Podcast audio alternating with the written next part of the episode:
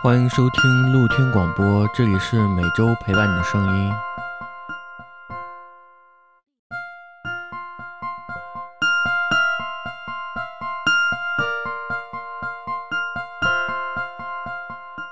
本期节目我们还是来到了小醉人生，来到了小醉人生固定的录音组合三巨头。啊，小王跟孙哥每次都是不期而遇的，而我那个时候呢，就想带着录音设备跟他们聊一聊最近发生了什么事情，所以本期节目听一下我们露天广播迟来的二零二三年计划，谢谢大家。二十八期我们聊一下新年计划怎么样？新年计划，新年计划还没，哎呦。都都二月了，同志们。我我觉得这个稍微晚一些。嗯，刚刚我们在刚来的时候已经和孙老板谈过这个事情，聊聊想法。哎呀，但是今年今年是也不好过，今年事也特别多。嗯，但但是我觉得就是那个，嗯，现在啊没有那个叫叫改成叫感染以后吧，肯定是有新的一些那个机遇嘛，对吧？嗯。比如说，我们小王现在这个已经自由了，嗯，对，这个归于自由身了吧？嗯，这个自由的话，二零二三想干嘛？就继续自由下去呢，还是想想弄个 gap year 爽一爽呢？嗯，肯定是要往前走一走，因为我觉得，首先我的生活环境还算是温饱是可以保证的。但是人永远不能说温饱就能知足啊！熟悉我的人都知道我是一个贪婪的人，我只能其实我最多就能喝两杯，但是我经常喝三杯再走。二零二三嘛，我打算看了几个比较有意思的项目，目前还没有准备，还没有选择好啊，因为这个时间点卡的也比较紧。涉及到疫情啊，或者说是一些家庭成员的变动，嗯，这种各种各样的事情，都堆在了这一年。因为毕竟刚过来那一年，大家也都是非常的拘谨啊，应该用拘谨这个词来形容这一年。嗯，相反，到了二零二三之后呢，大家都压抑了这么长时间的情绪，或者是压抑了这么长时间的这种。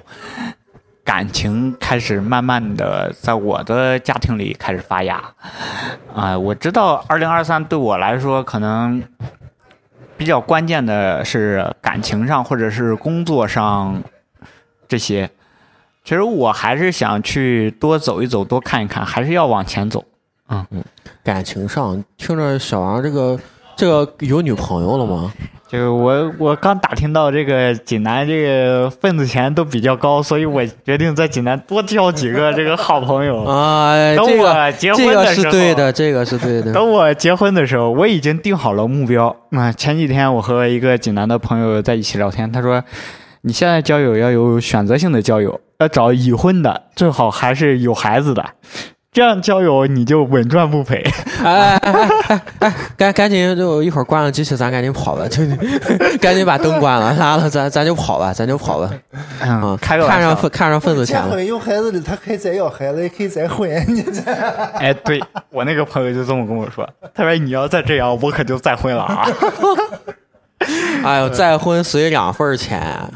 不，我打我打听到了，这个在济南呀，这个什么。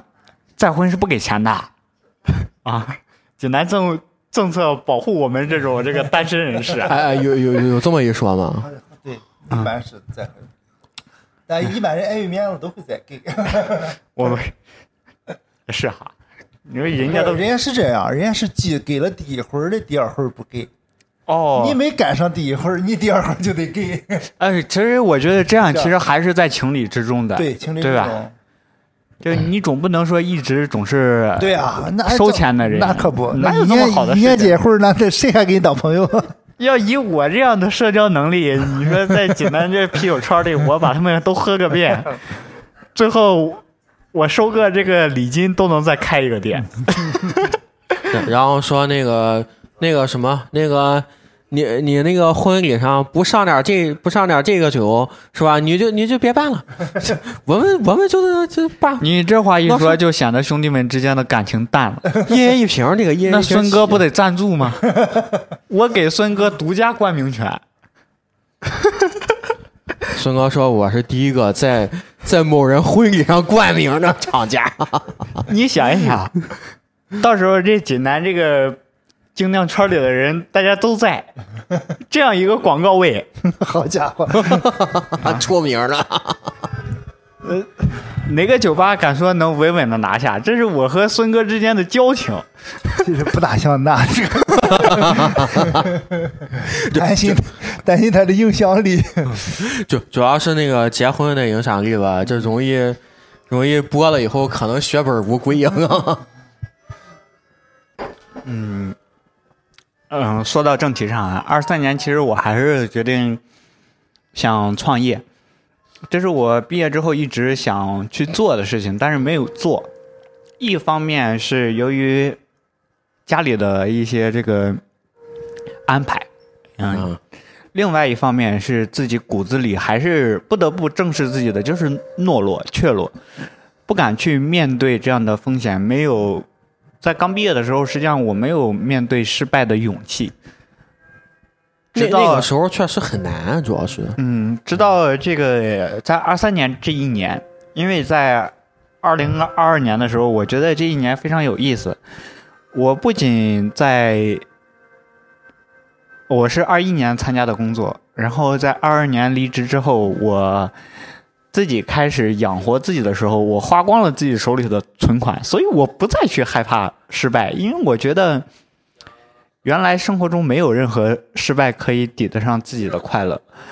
可能说这话有些自私，或者你说你不顾及你的亲朋好友的感受，但是我觉得追寻梦想的这样一个路永远都是崎岖的，没有人说谁说我有一个梦想，他今天就说出来，明天这就能实现，我觉得这是不现实的。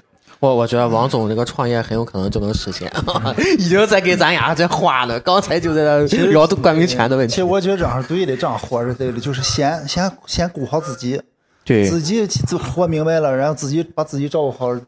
嗯那个今天我就是学了一点知识，看一个朋友圈，之前之前之前对这个什么大乘佛教、小乘佛教不懂，然后他是很通俗的讲了一遍什么叫大乘佛教、小乘佛教，说我们中国是大乘佛教，对。就是普度众生；对。泰国是小众佛教，呃小乘小乘那个佛教就是先度自己，对修自己。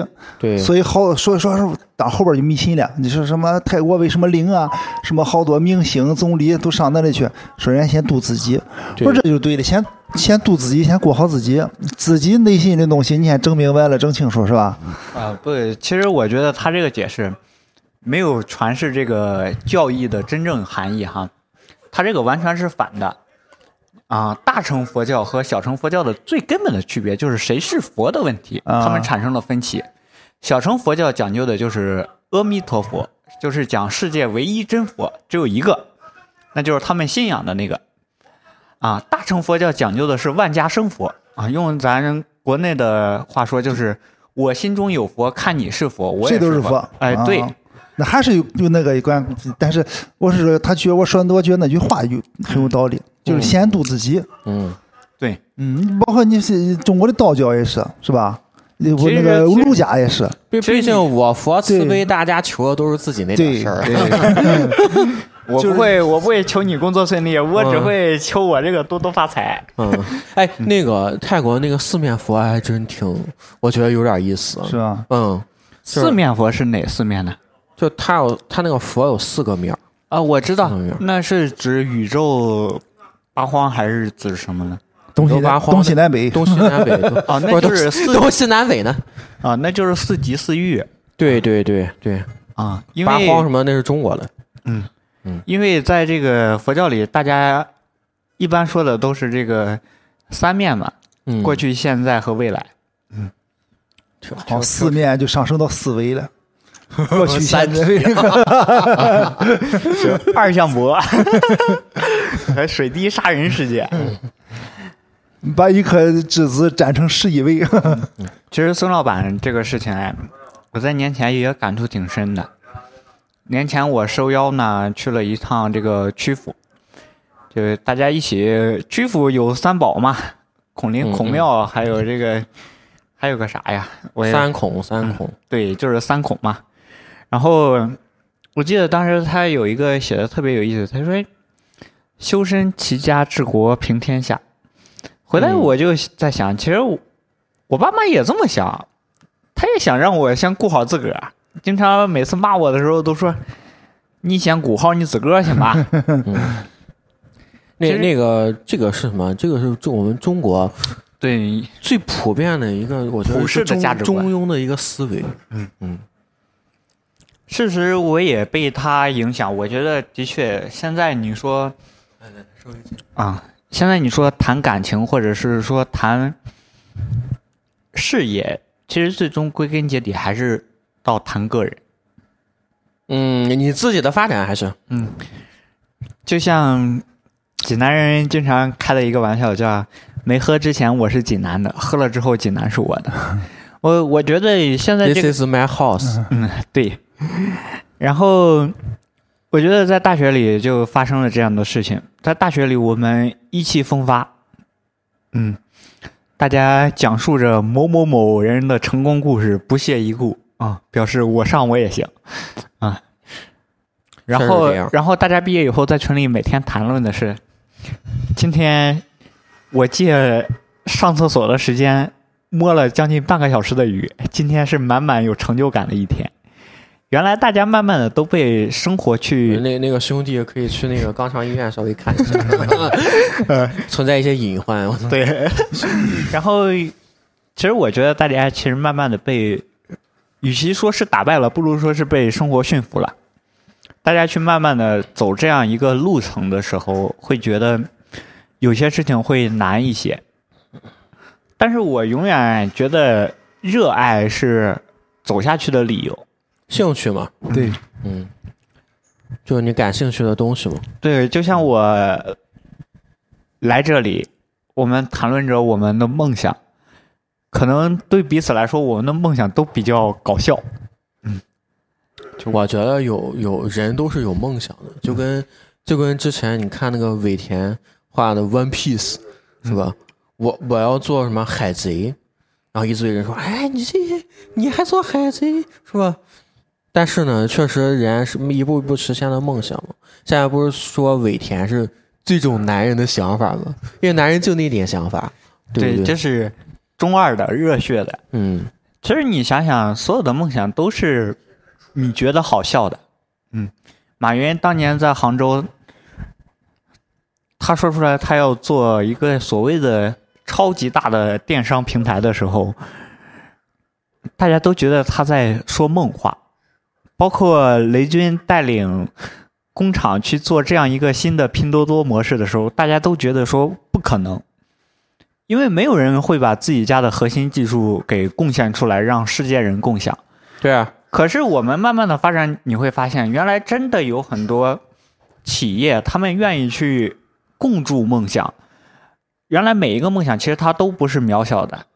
就像我们，嗯、他可能觉得你的梦想值比较值钱。不是的，我觉得每一个梦想它都有存在的意义，它在某一个时间段儿指引了我们前进的方向。嗯，有的时候我们时常感到迷茫，就是我走到这里，我不知道怎么走了。这时候我们经常会听到身边人说：“你出去看一看，看一看。”其实我觉得这就是一个你确立你的新的梦想的时候。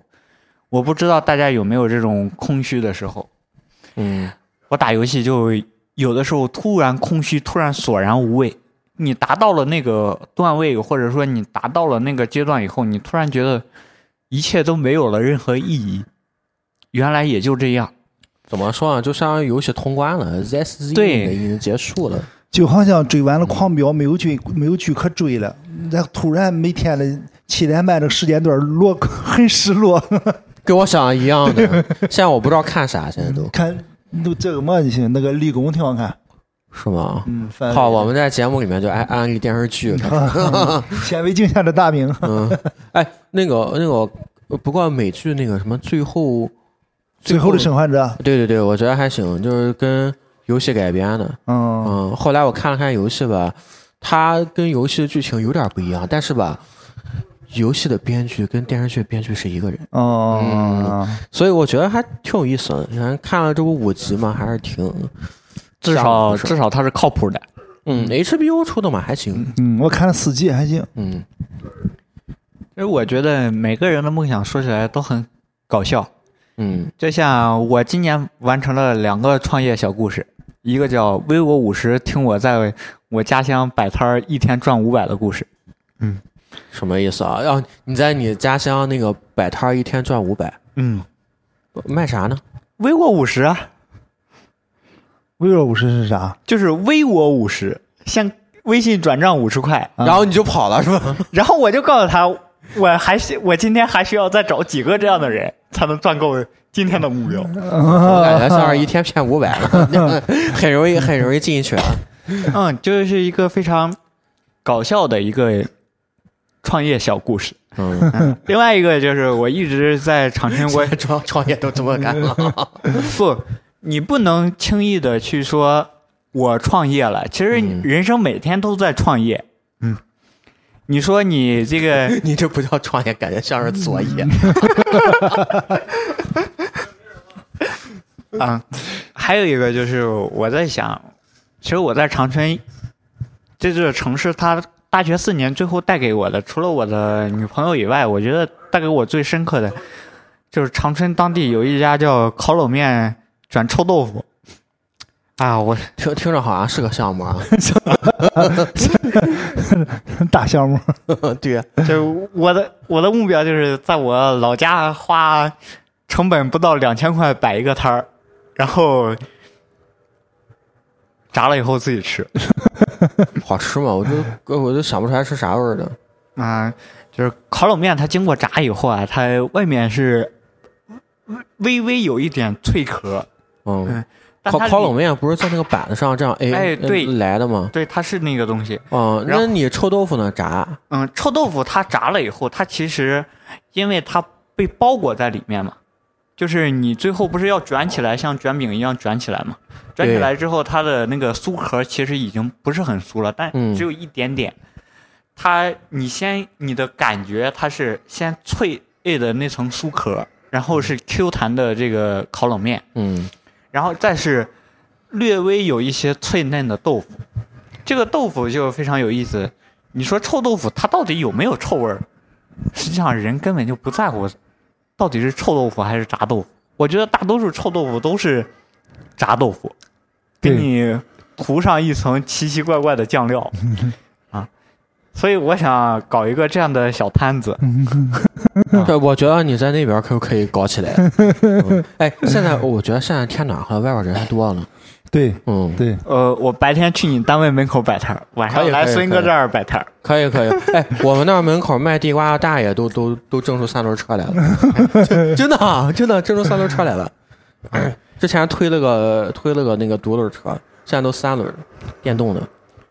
呃，因为经过我的市场调研，我发现利润最高的永远都是这些流动的摊贩，嗯 对，就真的像真的，就像孙哥这个，他每个月月初的时候都在为房租发愁，对，嗯而我只想今天要不要出摊儿这个问题。对，哎，其实摆摊儿都特别挣钱。啊，我是之前我还想这个，这是不是研研个配方，咱晚上也能去卖把子肉去？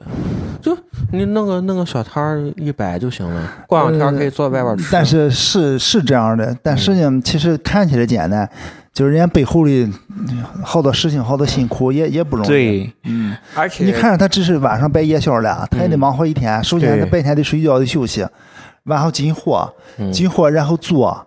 那一那一大盆把子肉，哎，我干过餐饮，我知道可不容易了，一点都不容易。对，尤其尤其是有些东西啊，嗯，可能炸串儿它可能只需要穿一下，嗯但是有些东西他可能说，你说凌晨三点多他收摊了，他回家都不能休息的，对。嗯他要这个把第二天要用的东西腌制上，对，准备然后，然后再去睡觉。他可能六点多的时候他才开始入睡，对，良心的还得该清理卫生清理卫生，嗯第二天接着用，是是他得得一早上先能睡睡一天，起来还得上货，而且而且其实最尴尬的问题就在于上货上。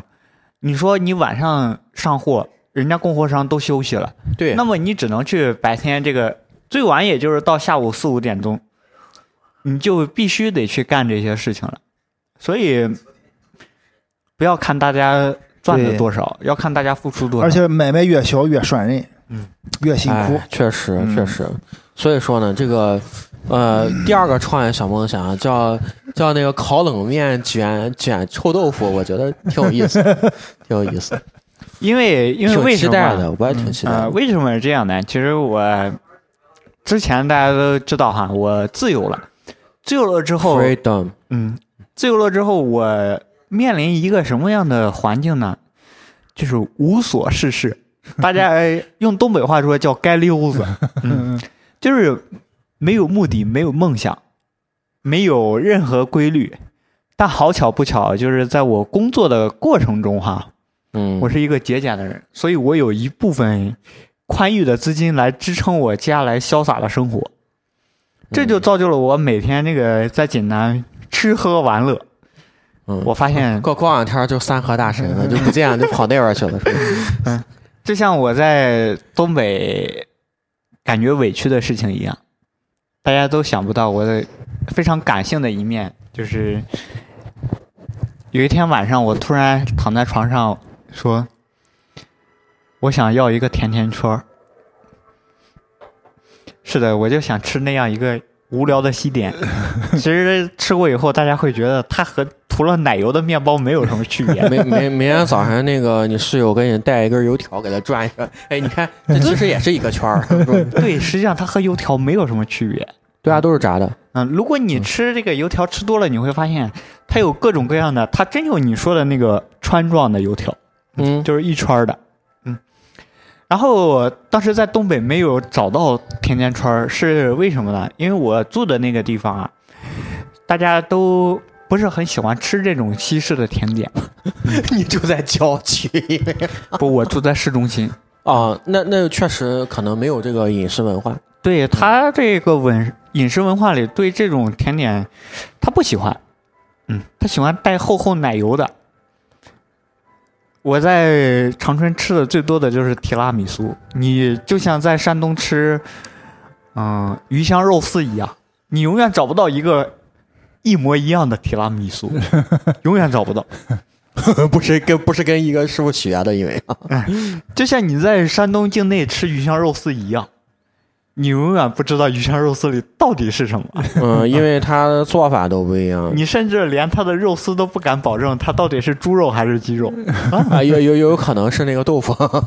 对，就是你感觉很神奇。我来济南逛了很多圈儿以后，我突然觉得总感觉少点什么，想了好久好久，才发现 没没有烤冷面加臭豆腐是吧？有烤冷面，也有臭豆腐，但是为什么就是没有烤冷面转臭豆腐因为他们是两家。啊？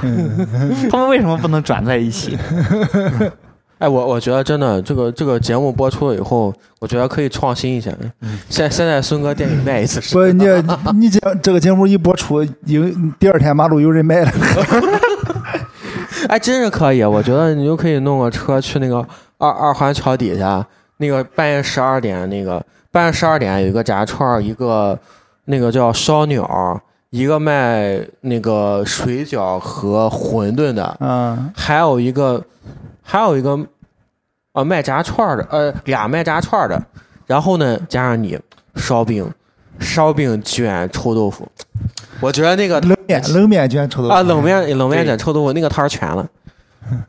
对，因为其实大家说起来的时候，我和大家说起来的时候，大家一开始觉得非常搞笑，啊但是你会发现，为梦想去努力的人永远不是卑微的，永远都是伟大的。其实我一开始说出来这个事情的时候，你会觉得这到底是个什么东西呀、烤冷面我吃过，臭豆腐我也吃过，我我觉得你得找一个运营人才，给你现在现在社交媒体先运营一波火了，然后然后你就狂卖一个月，然后就跑了，因为因为下个月那个人家追看打，你看你这找的运营就不专业，嗯，这割韭菜的套路是什么？前期找运营要大把的宣传我这个东西有多好，然后我建立一个品牌，狂卖一个月之后，我就疯狂找加盟商了，找完加盟商我才能转钱跑路。卷钱跑路容易去泰国，知道吗？容易消失，主要是。不不，这是在我们在山东嘛，就近就近要去韩国，嗯嗯嗯，就是微整一下就。我之前还想了个项目，就是我这个店充值，充一百万返一百万，只要有一个充的，我就跑路。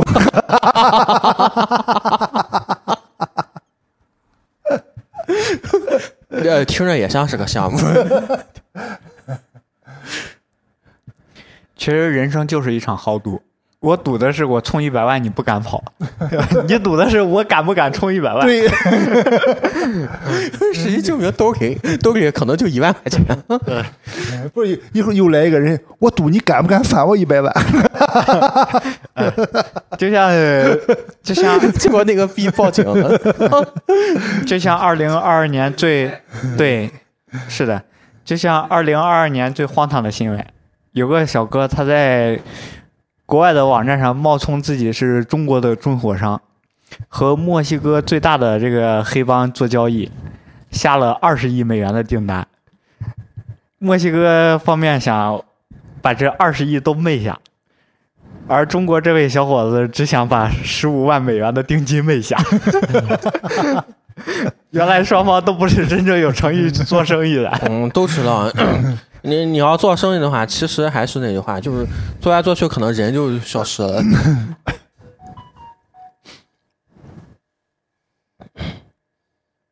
那我们孙哥这个这个二三年有啥新的计划？哎呀，二三年计划是有，但是家里事儿比较多，哦家里最近可能有有点事儿，出忙过去之后，我早就跟你说了，白天把钥匙给我，我来你这儿喝，然后全是瓶子是吧？喝完你下午四点左右过来给我结账，我就走。其实刚才和谁王王也说了，前今年最大的一个想法就是找几个志同道合的朋友啊，嗯一块儿把啤酒这个事儿做一做。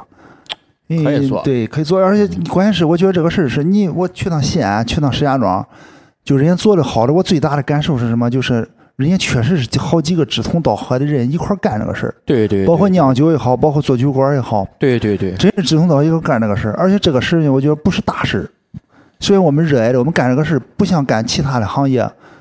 投入那么成本那么高，就是投投入的资源那么多，嗯，这个是我们可以做一个很小很精致的事儿，嗯嗯，做一个小小而精致，而且其实还是怎么对说呢？就是就我们把这个东西做精做细做对好做优秀。对，因为我我就我反正我自自信，我来我现在对这个呃电动车啊，我对我对啤酒的想法，我验验证我现在的一些思路和想法是是目前说没有大错误的，是正确的。嗯我找几个志同道合的朋友，我们一块儿弄一个事情，或弄个小店也好，或者弄个馍也好，我们在济南，呃，就是把这个事儿立住。比如说小，当然我希望还是小醉这个品牌把这个事儿立住，在济南有这么一号，我们现在现在小现在小醉是现在是孙哥的一个外号 A K，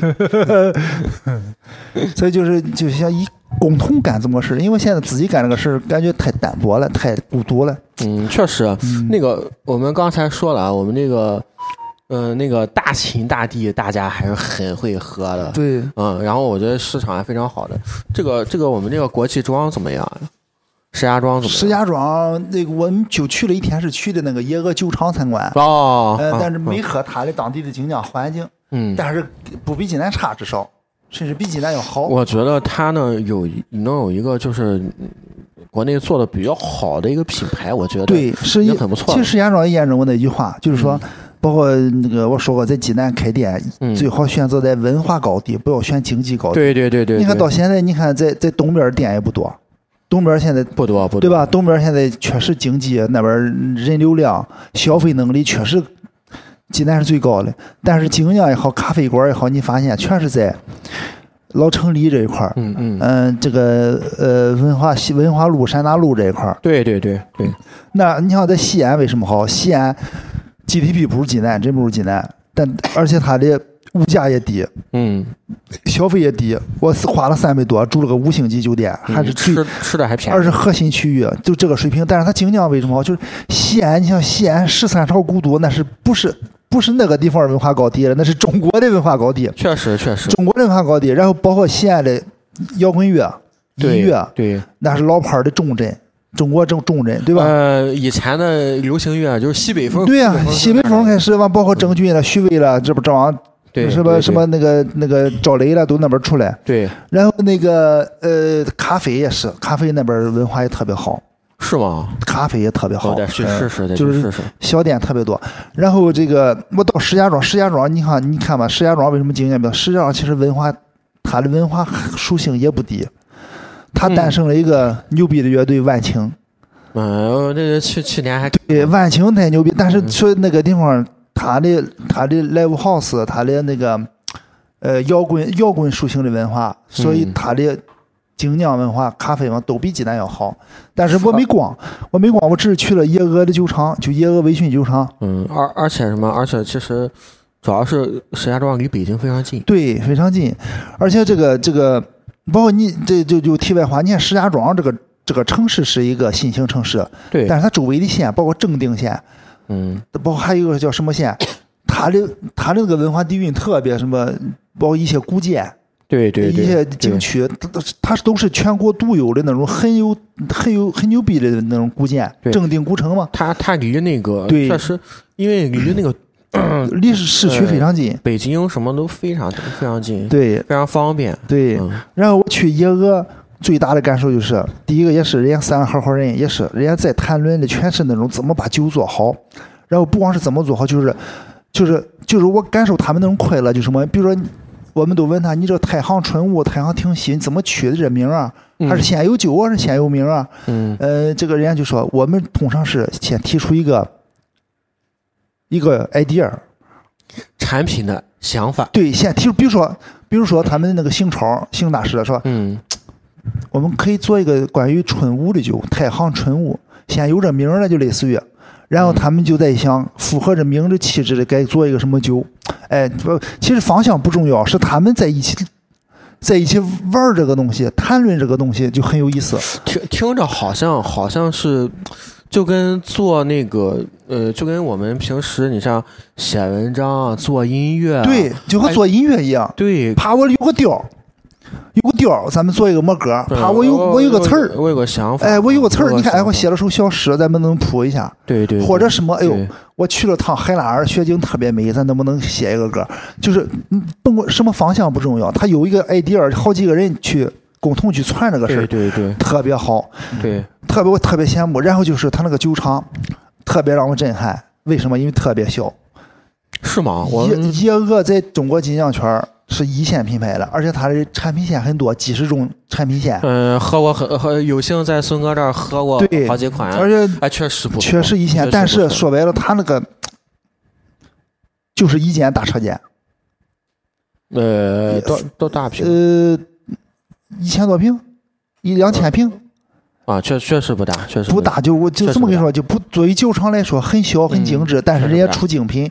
但是我所有的酿酒设备我看了看，全是山东出的，呃，这是济南是卖设备的地方，对，全是山东出的。济南是卖啤酒设备的地方。就是山东是中国就是啤酒产业链最集中最好的地方，嗯，但是整咱这设备还便宜。整个山东省嗯没有一个能和野鹅叫板的或者接近人家的，别说野鹅了，就没有在全国金奖圈没有一个响当当的牌子。嗯，国国内那个国内不山东山东白酒都不大行，你看对啤酒现在一家多大成了？对呀、这嗯你就就很很哎，就哎呀，就也说不上那个感觉，反正这种感受特别不好，特别不好。你想想，咱收了这么大这么大的资源，对最好的市场，对酒精酒精消耗量最大的省，对？吧？然后设备都是我们这边做的，我们这边产业链什么都有，包对，括咱这儿其实产业链很全农作物。么的都行。哎呀，就是石家庄能出个野鹅，包括人家人家西安肥味儿五木，这都是国内一线。肥味儿是专门做酸，啊，我我听哎过，我对，听过，这中国酸王嘛，又去了个叫秦人造，也是当地的，是吗？人家做酒也不。错。怎么哎说呢？听着像是一个产业集群要起来了。就是哎呦，人哎没法说。嗯，但济是南这边精酿喝酒的话还是差太多，啊，确实喝的人就那些。对喝的人啊太差太多。反正我看那个群就那些人，而且而且重复率非常高，我感觉三分之一我都认识而。且济南有也有酿酒的，认识那几个，咱就不说谁了，有的我不认识，只只是听名儿。嗯呃，也有这这这这么几个品牌，也是号称酿精酿，嗯，但酿的确实不行。为什么？因为就是眼界不行，人家在谈论怎么好喝，用什么方法去酿，嗯这玩意儿人连好酒都没喝过。嗯嗯嗯嗯咱就你就和他拿去和他比一比，这个国内外什么啤酒的知识，或者是什么品牌好，什么历史，是吧？什么新世界、旧世界，什么酒花，美国什么酒什么厂做世涛好，做 IP 好，他都不懂，他都没喝过。还有就是什么，人家现在他既然能做这么一个厂的话呢，他就相当于他已经有一些产业了，就是它的量已经在起来了，所以说呢，它可能比如说统一一些工业标准啊。呃，固定一些配方啊什么的，可能就稳定能产出一些东西了，对工业化了。有一定的话语权。对，其实我不敢苟同孙哥刚才说的这些里的一句，就是说他们没有喝过好酒，是因为他们喝过了好酒。但是我觉得，就像我想做烤冷面转臭豆腐一样，他们我吃过烤冷面转臭豆腐，我想做，我觉得非常的骄傲，非常自豪，我可以和大家分享我的想法。他们喝过好酒，但是他们不敢去做好酒，因为他们始终都觉得说，我没有办法酿出来一款好酒，不敢去投入或者说是付出这些。就像拿破仑说，不想当将军的士兵不是好士兵一样。其实他们在一开始出发的时候，他们就在想，我要控制我的成本，我不能去考虑我的这个材料能不能用到。我不敢去尝试用这种所谓的高贵的材料，或者说用高贵的想法。他们甚至没有说面对失败的勇气。我觉得这是所谓的一些酿酒大师他走到瓶颈的一个原因哈，就是因为你接触了这种事情多了以后，你会发现失败原来是非常正常的一个事情。不是，我觉得你把他们想想的太好了。有这样的人，但是我接触过，我知道的是，有的人就自己有厂、有条件去酿酒的，他也在酿，他确实没喝过，啊，因因为为在他的认知里，就是他能，比如说酿一些百香果小麦、一些比利时小麦、龙井小麦，他他觉得百香果是最好的。嗯就他不知道还有一些别的，好像对，更牛。他认为这就是最好的了，他的思他的思维没打开，但是他有，但实际上还是可能因为济南的一些啤酒的产业太发达，他有嗯资源去酿，对对对对他，有资源去酿。成本还低。对，有确实有很有济南有很多这样的其实，更多情况，它的局限实际上是他的认识不足导致的，而不是说他的这种经济或者说是物质基础决定的，反而是在他精神层面上，他觉得说我已经到达了人生的巅峰。嗯，其实我们可以看到，如今精酿大行其道的当下这样一个餐饮环境上来看啊，你随便走进一家酒馆，他都可以说我家是精酿。其实对我我我之前还看了一个吧，上面写 Live House 呢。其实我觉得精酿本身它就是一个非常呃讽刺的词语，精酿它决定了它的小众，因为在我的理解里，它是精心酿造的，嗯。而不是说所谓的工业产线，它可以是灵光乍现的一瞬间。嗯，还有就是那个我们孙哥这个小醉人生从应该从去年吧转型、转型生啤店了。对。嗯，也是也是也是非常的明智啊。你多喝点。嗯，我觉得也是非常明智。你你要现在还做瓶子的话，我觉得这很哎呀危险了就。真是不转活不下来啊！对，嗯，怎么说呢？瓶子它有瓶子的优势，优势在于便于保存、便于运输。嗯，嗯嗯，还能还能喝到很多东西。对于顾客来说，可能说低成本的，我一个人买一个瓶子就 OK 了。对，嗯，生啤来说的话，它是所谓的质保新鲜嘛。嗯，就是永远喜欢新鲜的人，永远喜欢生啤。但是确实嗯怎么说呢？就是市场也告诉我们了，确实一下瓶子都不喝对了。对嗯不是不喝，是是是渠道渠道渠道问题，嗯是因为在这个酒精酿酒馆这个渠道不适合卖瓶子了，因为你你你说你和你和市面的市场价你你卖去你就不挣钱，你费用就出不来。对，但是喝精酿这帮人呢都有渠道去买，甚至你上淘宝买都很便宜。我现在都推荐我的我朋友叫，如果在家喝的话，说你也不用上我店来，你也不用找我买，你想喝什么酒，我告诉你，淘宝上什么店你自己去搜就行。对对买着回家那我上次买，你为嘛不跟我说呢？我花这么多冤枉钱。呃，不，那你确实这个你买这个确实不大好买，但是你看我店的瓶子和淘宝基本一个价，对，开个开个玩笑，其实嗯我觉得、啊，我基本和淘宝也，所以说我很难和淘宝一个价。其实我觉得哈、如果去做一个事情的时候，不要去考虑它的物质成本，要考虑你的精神需要。嗯是啊，嗯，就像我们今天坐在这里，你说你做这个真的挣钱吗？没有，现在老赔钱，又又投资，对吧？又投资了。又投资，其实，其实我们都知道，为自己的爱好，大家都会买单。是啊，我我觉得，更多的时候做精酿是一种从心出发，而不是说从物质上出发。如果你说我的生活困顿，其实我建议你们考虑一下我的这个产业，对吧？烤冷面转臭豆腐，投入小，回报率高，周期还短啊，挺好挺好，完成一个香香喷喷的对我。我们我们就在这里给给烤冷面卷臭豆腐那个做个广告，我们这期名字就叫这个。对臭豆腐的，对不对？烤冷面煎臭豆腐二，二零二三计划烤冷面煎臭豆腐。我我相信这一期绝对绝对变成我们的顶流。其实你想，有很多事情啊，最开始做的时候，不是说我患得患失去考虑来的，而是说我的满腔热血去洒在了这个地方。就像孙哥当年他说他在做火锅食材，后来转型做了精酿。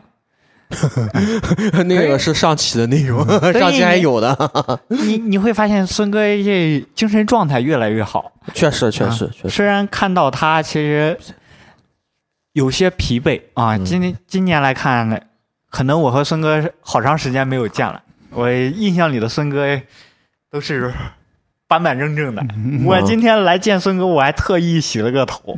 熟悉我的人都知道，我恨不得穿棉拖出来这个见朋友们。不没没想到孙哥这个发型立马变这么利索了，是吧 一改往日雄风是吧？嗯，可是也在和孙哥谈的时候，去年的孙哥还是迷茫啊。他在谈论的是他热爱的这些，但是他没有考虑过说我要如何走下去。嗯、孙哥总是想搭一个便车啊，谁谁谁成功了，我可以搭一辆便车往前走，或者说我学习一个什么样新的模式。但是孙哥今年这个考察回来啊，我发现孙哥没有被外面花花世界所打败。更加坚定了。对他，其实有很多人看见别人做得好以后，他会发自内心的感叹：“我做不到。我时常给自己打气的一个小故事叫借锤子的故事。两个两户人家在郊区住，相距二百米 这个故事我都没听过。啊，他俩他俩就这一天呢，啊，我们称为小红和小明吧。小明家这个缺一个锤子用来这个做工具，他就想去小红家去借锤子。他在路上就一直在想，小红要是不借给我怎么样？然后他越想越难过，越想越难过。他一开始想，如果他不借给我，我就祈求他，我愿意付出一定的劳动报酬来给他。到最后，他越来越想，他凭什么不借给我？我就是借不到锤子又怎么样？直到他走到小红家门口的时候，他想了想，他万一不借给我，我多丢人呀！这我回家咋和家里人交代呀？他扭头他就走了，嗯，回头说，小红没有借呃给我锤子。其实我们始终都不知道小红愿不愿意借这个锤子，嗯。但是我们知道的是，小明并没有付出任何实质性的努力，嗯。他在脑海里一直在重复自己失败的过程，嗯，他永远没有想过怎么把这个事情变好，变得更成功。其实孙哥出去这一趟，我就特别害怕，孙哥会觉得说太远了，太高了，我赶不上。嗯，可是今天回来和孙哥聊，孙哥说，我现在对我的前景非常有希望，非常有信心，嗯我愿意往前走。嗯，我一直这样想着，现在只是缺钱而已。哎，快点啊！听到听到这个节目的同志们，记着 记着给我们这个打个赏，说不定就到孙哥的那个基金里面啊，就能入原始股东，原始股东，原始股东，募点干股。这孙哥你可以考虑先投两千块到我的项目里。然后然后说孙哥，你你捐两千块吧，我先去买点儿那个烤冷面和臭豆腐。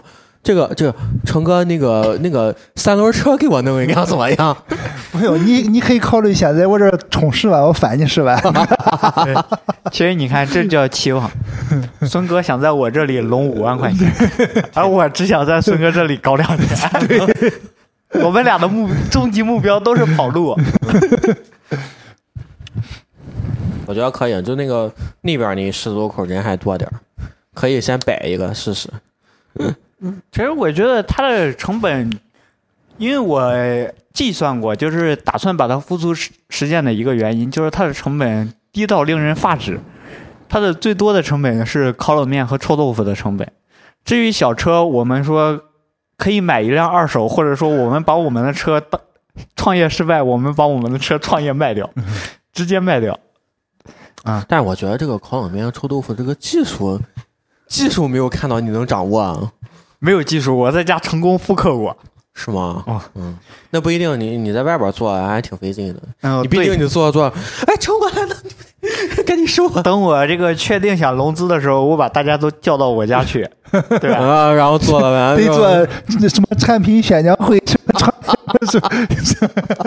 然后发布会，二十年之后，我在这个北京的 CB 北京鸟巢说，当年我们就是在一一个出租屋里，啊炸了炸了点冷面，炸了点臭豆腐。臭豆腐。嗯一会儿警察闻着味儿来，你们这是不是在传销？人家说，你看新型传销都开始卖那个啥了，都开始卖食品了，对，教小吃小吃制作技术。一其实充充两千，你看，两千，大家我想现在以现在的生活水平，大家还是觉得两千可以拿出来的，对吧？嗯，你就把握这个心理。你既然打算跑路啊，就要实实在在的决定自己能落到多少。你像我拼多多点一下五十块钱是吧？啊，你像孙哥这张嘴就要五万块，我觉得这也太离谱了。你听我，我返你五万了，你这样不行多。合适。我我们之前做过一个非常有意思的这样一个统计啊，有人愿意拿两块钱去博一千万，但是没有人会拿一千万去博五百块。所以我建议孙哥，你融资就考虑每个人融资五百，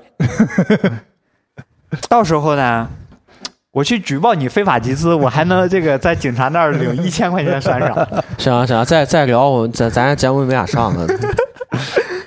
这个我觉得二零二三年，看大家，你看这边我们小王就有这个精彩的创业项目，我们这个孙哥已经坚定了自己一路向前冲的想法。其实还是那句话，二零二三年还是充满希望的。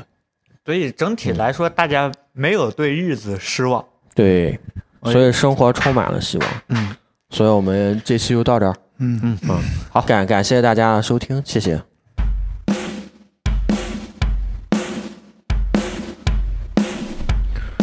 感谢听众朋友们收听露天广播，搜索露天广播在网易云音乐、荔枝播客、荔枝 FM、小宇宙 APP 可以关注我们节目。感谢大家收听，再见。